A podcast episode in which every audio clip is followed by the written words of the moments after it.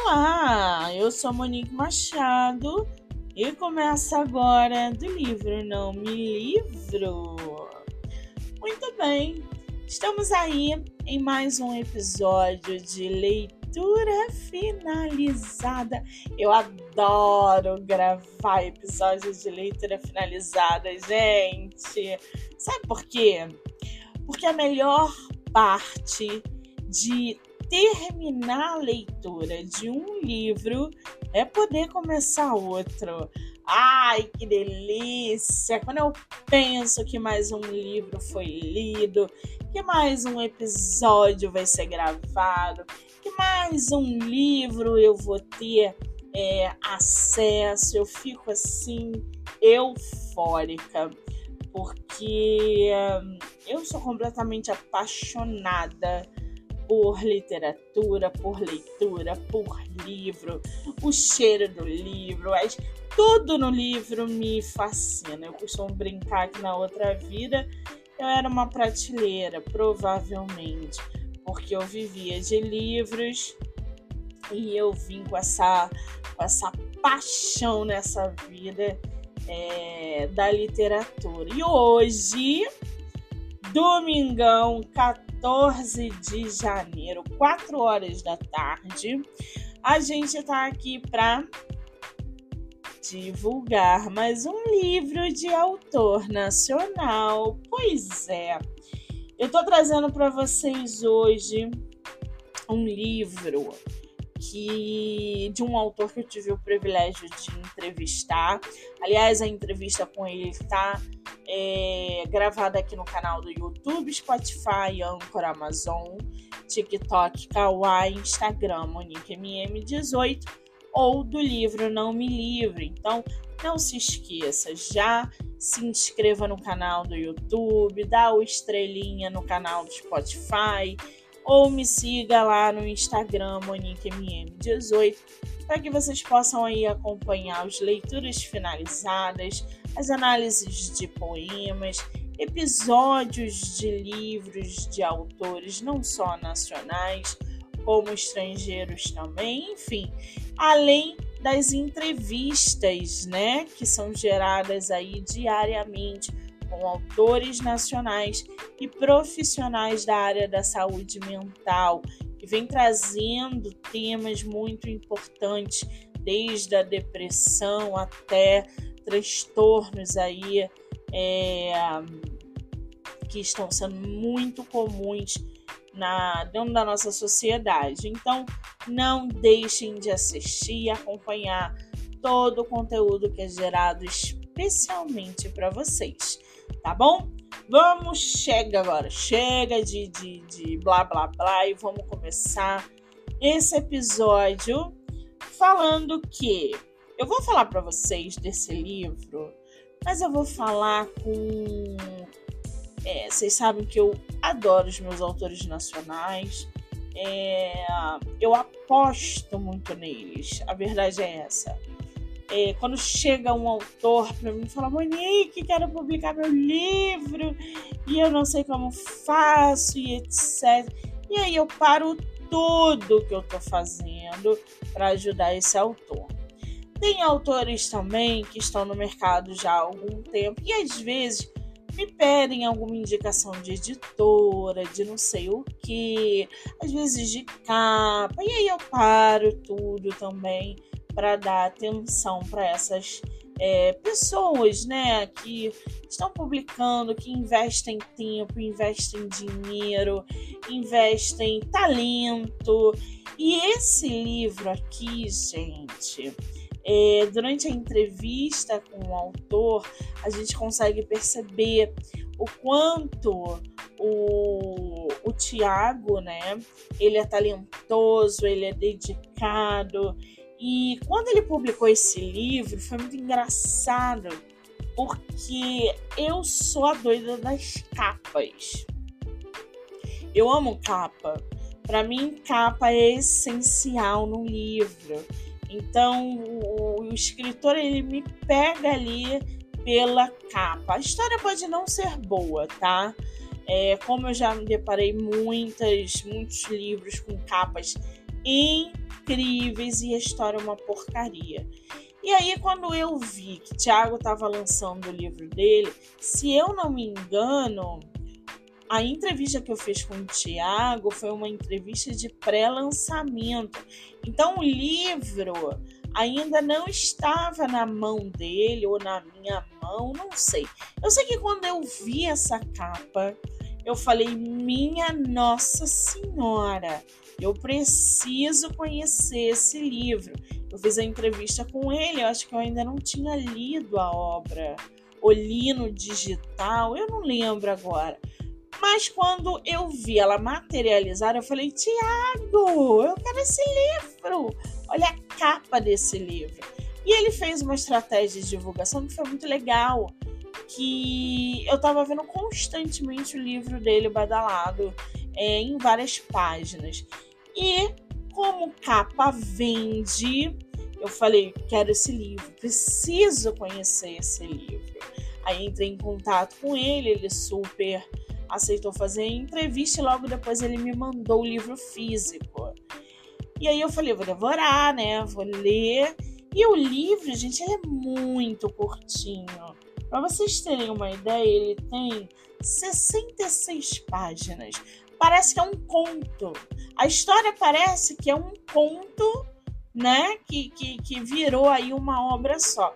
Porque isso passaria como um conto tranquilamente. E aí ele, ele, ele veio a publicar pela Viseu, que é uma editora né, que está cada vez maior no mercado, feito trabalhos belíssimos com autores nacionais.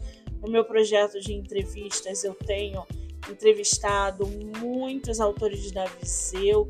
Eles estão de parabéns, porque a, a, esse livro, se eu não me engano, foi publicado em 2020 22, 23, não sei. E a capa já era de uma qualidade excelente.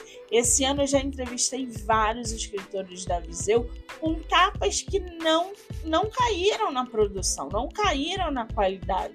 Eles continuam melhor cada vez que eu vejo uma obra sendo lançada pela Viseu. Então, essa capa aqui da Viseu extremamente vendável. Vocês estão vendo aí no, no na capa, né? a, eu botei para vocês a, a, foto e uh, uma, uma capa extremamente vendável. O nome do livro é 2102 A Falha de Turing. A gente vai falar um pouquinho sobre essa sinopse, o, sobre o autor, e aí a gente vai entrar na, nos pontos aqui, né? que eu coloquei. Lembrando que a resenha escrita tá lá no Instagram, MoniqueMM18. Corre lá para dar uma curtida e não deixem de seguir o escritor, tá? Muito bem. Em um futuro próximo, a inteligência artificial foi desenvolvida a um nível muito além do esperado sendo parte essencial do cotidiano da humanidade, nos tornando dependentes do seu bom funcionamento. Acompanhamos a história da jovem Jéssica, que tem a vida virada do avesso com a revolução das máquinas. Gente, inteligência artificial já é uma realidade, né? Deixa eu beber água que eu falo demais.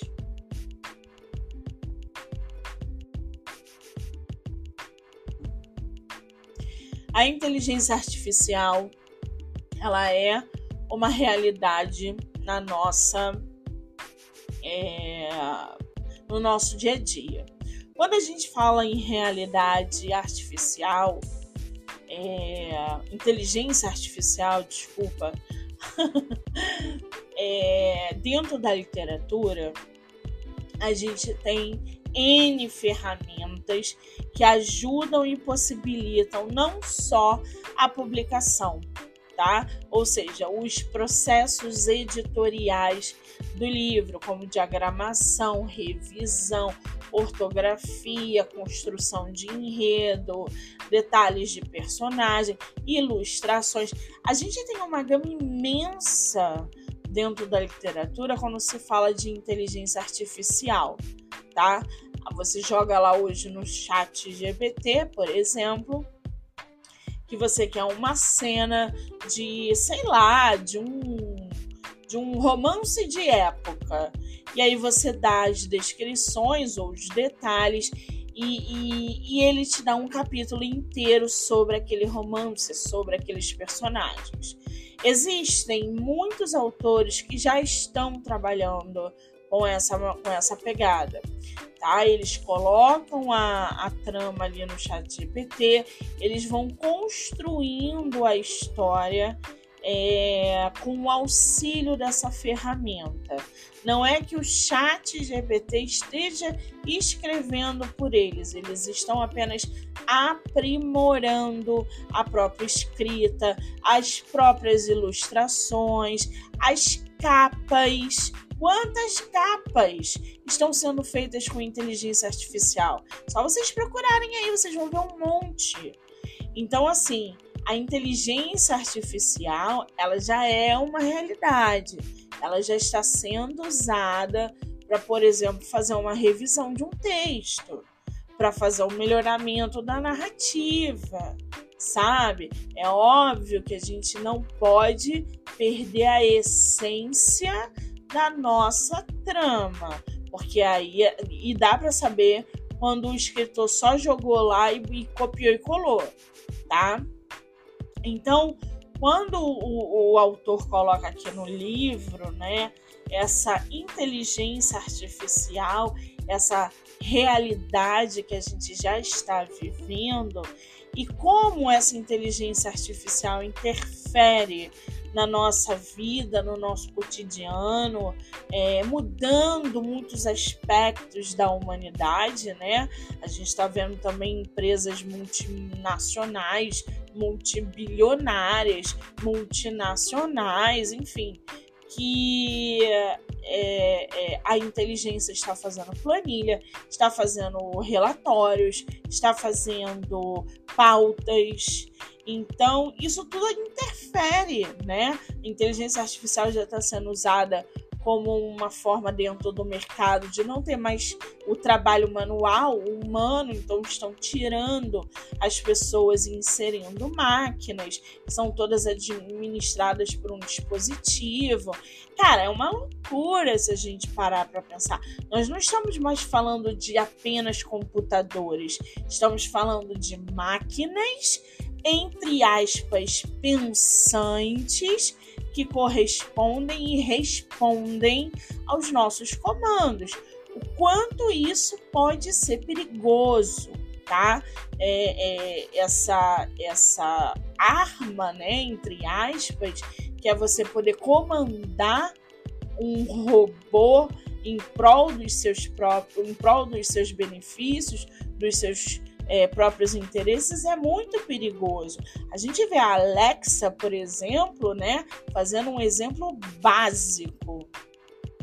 A Alexa, o que você pedir para ela, ela vai fazer, né? Alexa, eu quero saber é, o resumo. Vou falar de livro porque a gente tá falando de livro o resumo do livro é, 2102, A Falha de Turing, do Tiago Moretti. Ela vai te dar até onde o livro está sendo vinculado, está sendo vendido. Ela vai te dar o Instagram do autor. Ela vai, sabe? Então, assim, é, é, Alexa, como é que eu faço é, é, uma planilha de, de uma estratégia de venda do meu novo livro. Ela vai te dar o passo a passo de como fazer. Alexa, eu quero um. É, que você crie para mim em áudio o episódio do livro do autor Tiago Moretti. E ela vai fazer para você. Então, assim, é você saber usar essa inteligência artificial para agregar no seu dia, né? E, e ver que já é uma realidade, que tudo pode ser transformado através desses comandos e dessa inteligência artificial. O livro do Tiago Moretti é basicamente sobre isso, sobre como essa inteligência artificial é, é moldada, é comandada. Nós temos aqui um futuro, né? Um futuro não tão distante, comandado justamente é, é, a corporações, como a gente conhece, e essa mesclagem de humanos com é, máquinas, né, robôs, é, com inteligência artificial. Então aqui o autor ele vem trazendo essa visão muito intrigante e ao mesmo tempo muito perturbadora é, onde o futuro se insere na inteligência artificial e onde a inteligência artificial se insere no futuro. É, a gente vê nessa, nessa pegada que o Tiago traz uma que a inteligência artificial ela é uma parte essencial nas nossas vidas. Aqui a gente já está falando do livro. Então você vai ver que personagens aqui dentro já estão com chip. Vocês vão ver. É, tem, tem uma coisa nesse livro que eu achei meio estranho, né? Os nomes. Quer dizer, a gente está em 2102 mas o autor continua trazendo nomes é, comuns, como Jéssica, por exemplo. Geralmente, quando a gente fala de inteligência artificial, a gente fala de futuro, e, né, geralmente vem é, um código, um PIN, sei lá o que.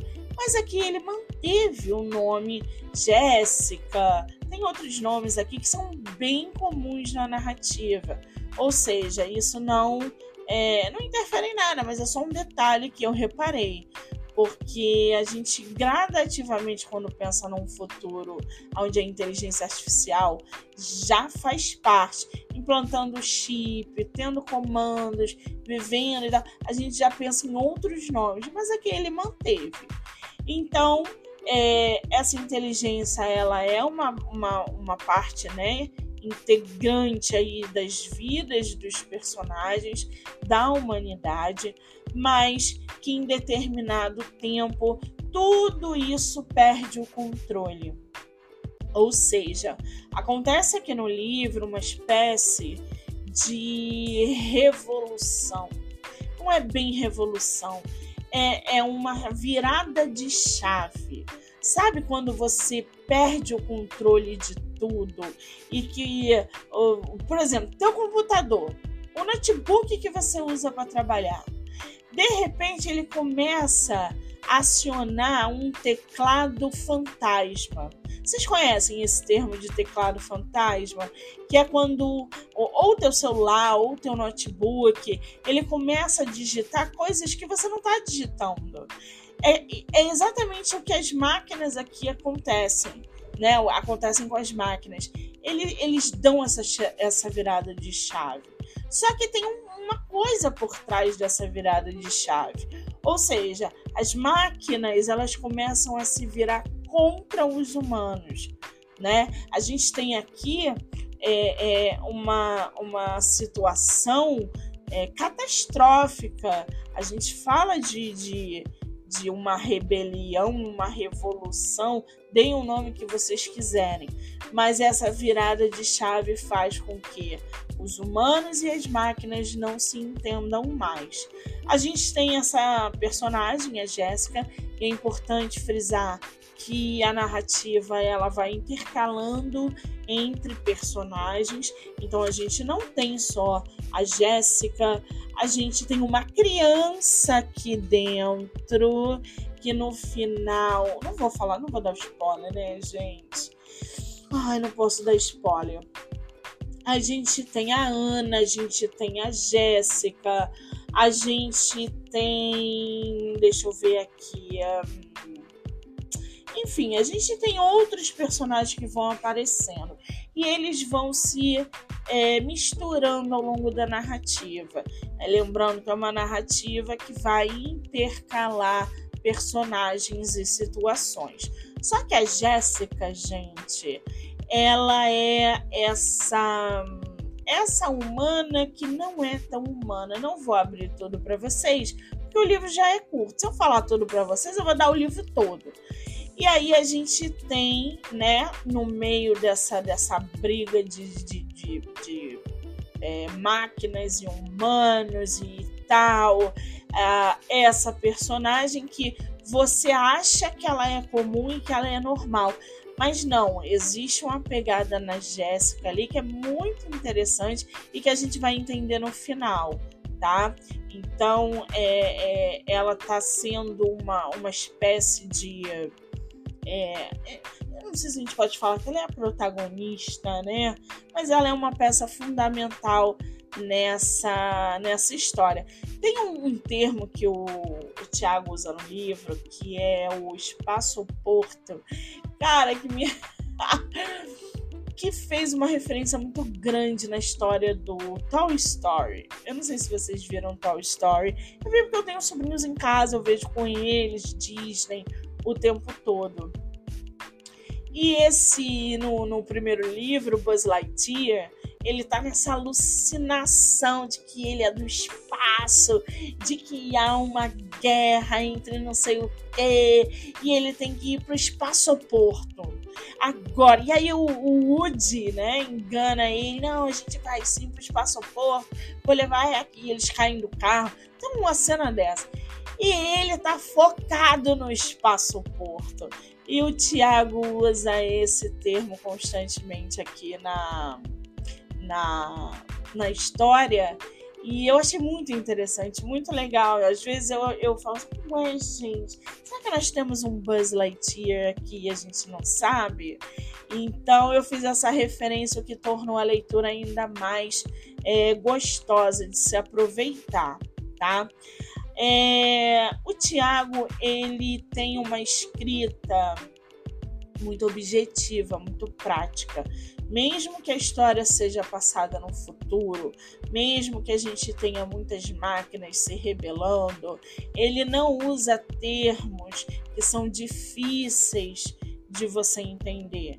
Ele não usa dentro da narrativa referências das quais você nunca ouviu.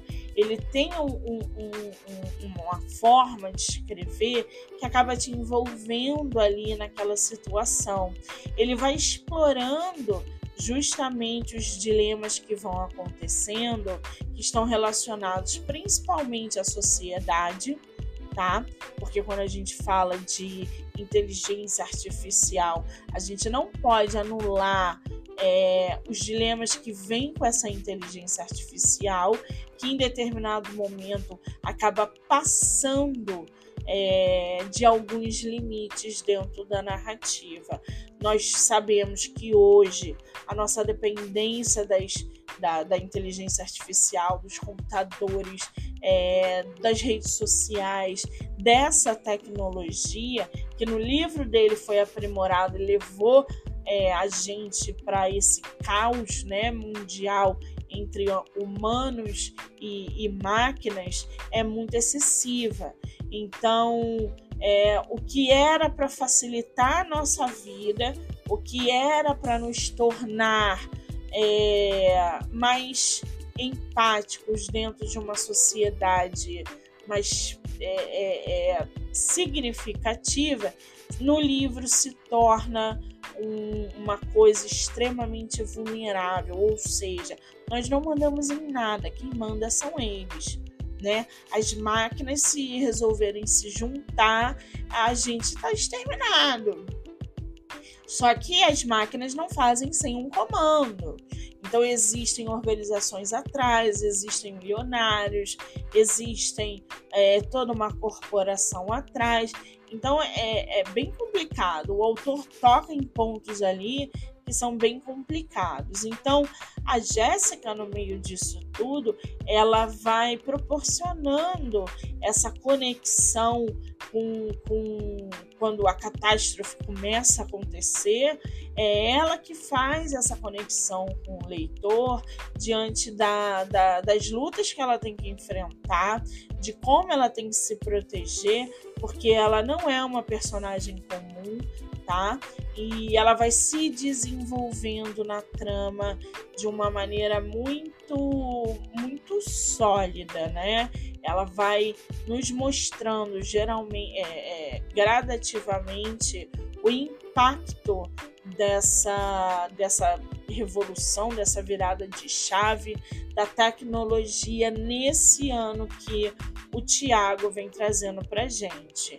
Então, a forma como ele descreve esse futuro, essa interação com as máquinas, também é, é, não chega a ser tão detalhista, mas é como se ele fizesse.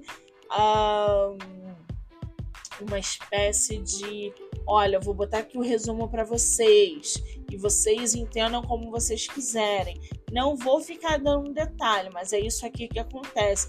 Então, a descrição que ele dá, por exemplo, dos chips, é muito importante para que a gente possa acompanhar o desenvolvimento da trama, a forma de pensamento, de telepatia.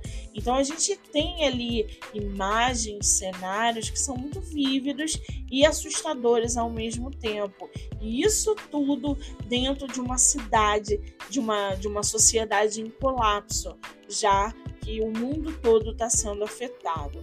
A gente tem cenas de muita tensão e de muita esperança ao mesmo tempo, porque de um lado as máquinas estão se rebelando, estão matando mulheres, estão matando crianças, estão matando é, tudo que vocês possam imaginar.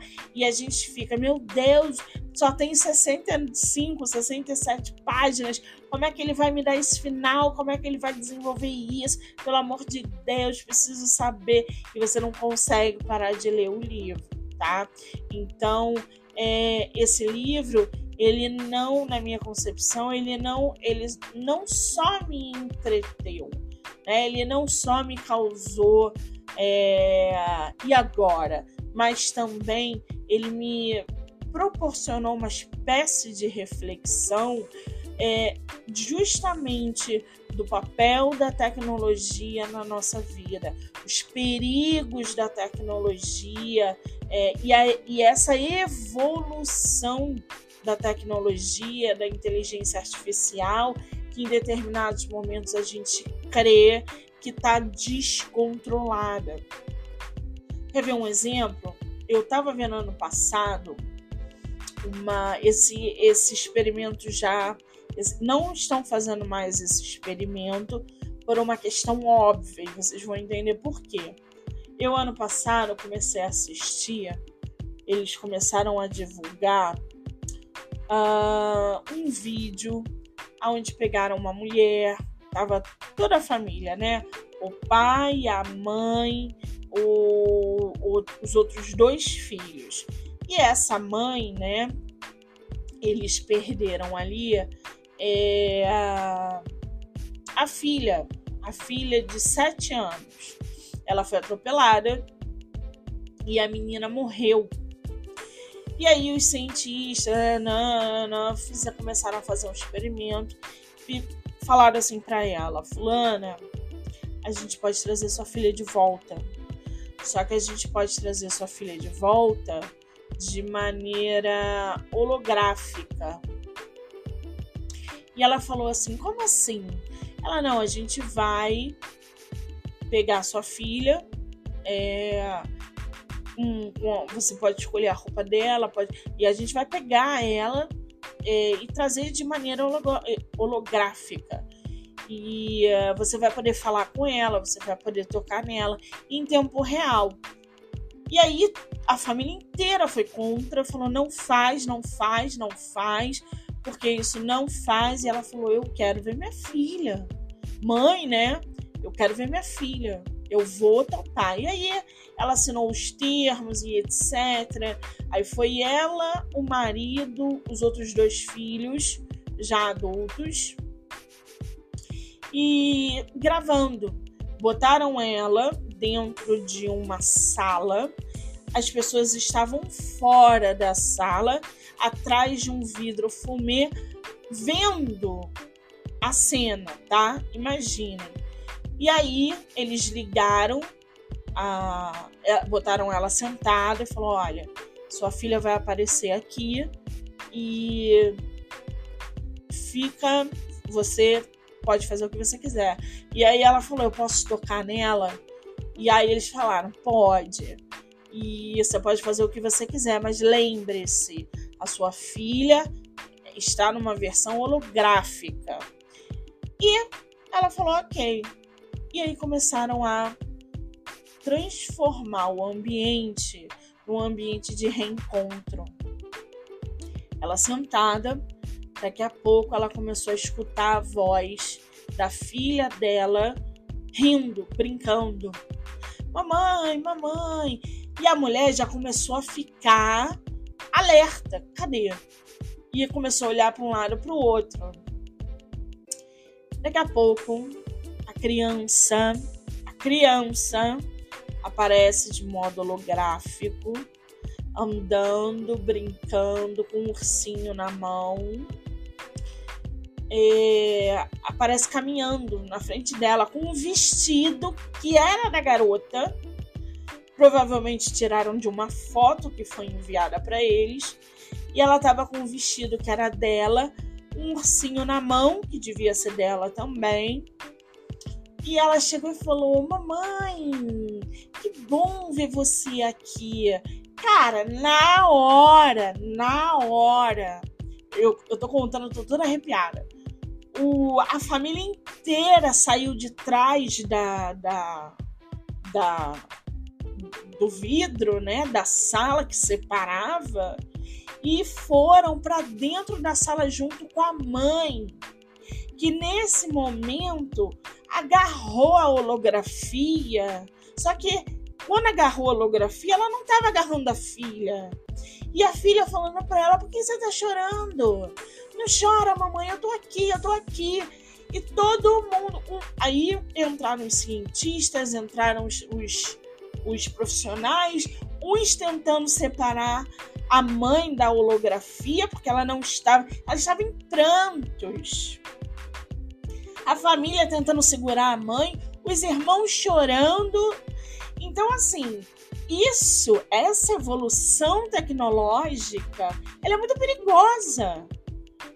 Olha o que, que você não faz na cabeça de uma mãe que perdeu a sua filha. Como é que essa mãe, depois desse dia, viveu? Então, assim, como que essa família é, seguiu adiante? Eu teria surtado, eu teria enlouquecido ali. E foi tão real para vocês verem que eu fico tão impactada com isso, eu fiquei tão impactada com isso até hoje. Imagina uma família que passou por um acidente, pessoas que é, é, morreram, né?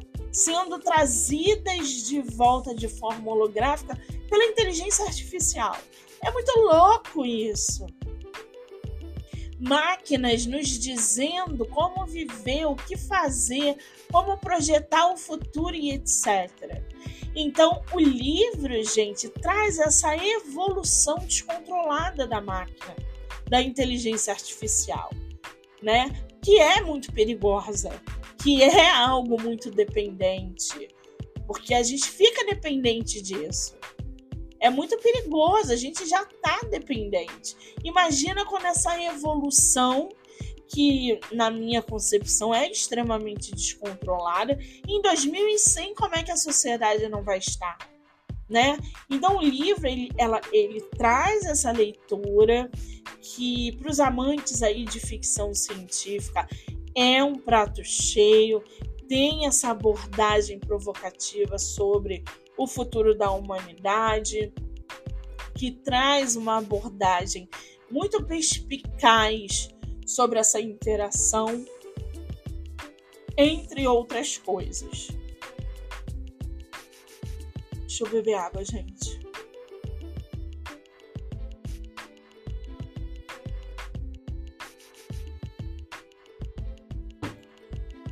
Então, assim, é, é muito doido a gente pensar sobre isso. É muito doido. Em 2102, a falha de Turing tem essa pegada. Eu separei aqui para vocês. Deixa eu ver, eu até marquei aqui que é aqui, página 43.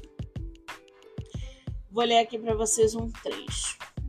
Aguarde apenas um momento, senhorita, falou o sargento Barcelos, segurando Jéssica pelo braço direito. Primeiro, precisam passar pelo teste automatizado de Turing. Teste de Turing, repetiu Cereja, como se aprendesse aquelas palavras novas. O sargento se aproximou da garotinha, sorriu e explicou: É um teste para sabermos se você não tem um robô escondido aqui dentro, falou ele, cutucando a barriga da menina com o dedo indicador. Cereja olhou para sua barriguinha e repetiu preocupada: Um robô aqui dentro reticências. Isso é só uma parte dessa, porque eles começam a tirar os humanos do planeta Terra, porque essa revolução das máquinas, né, ah, destruiu tudo. Então eles estão tirando os sobreviventes e levando para outros lugares. E aí quando chega no outro planeta, no outro local, a gente tem uma surpresa que eu não vou falar aqui. Vocês vão ter que ler é, o livro, tá? É basicamente isso. São 67 páginas o livro, se eu não me engano, está à venda no site da Amazon. Deixa eu ler um pouquinho aqui sobre o autor para vocês. Já segue ele lá, tá, gente? Tiago Moretti. O Moretti é dois T's. Tiago nasceu em Osasco, começou ainda jovem a escrever histórias, usando seus amigos como personagens e criando narrativas em mesas de RPG. Seus romances incluem Viagem ao Rio Rubro, Perdidos na Escuridão, Primeiro Elo e O Segredo de Kepler, 452b. O autor tem como principais influências Isaac Asimov, em Stephen King, entre outros, incluindo André Bianco, que é o escritor de terror nacional. Por conta dessas inspirações tão pluralizadas, constrói suas histórias usando elementos descritivos, dinâmicos, para prender o leitor à narrativa. Ah, o arroba dele tá aqui, ó, autor.moretti, com dois T's, arroba gmail.com, esse é o e-mail. O Instagram é arroba autor.tiagomoretti. Pronto. Gosto assim publicado pela Viseu. Provável que vocês encontrem também por lá, tá bom? Então, esse foi mais um episódio do Leitura Finalizada. Não deixem de se inscrever no canal do YouTube, não deixem de dar o estrelinha no Spotify e não deixem de me seguir lá no Monique MM18. Ao decorrer da semana, eu trago mais leitura finalizada para vocês, porque tem muito livro bom aqui já chegando no final.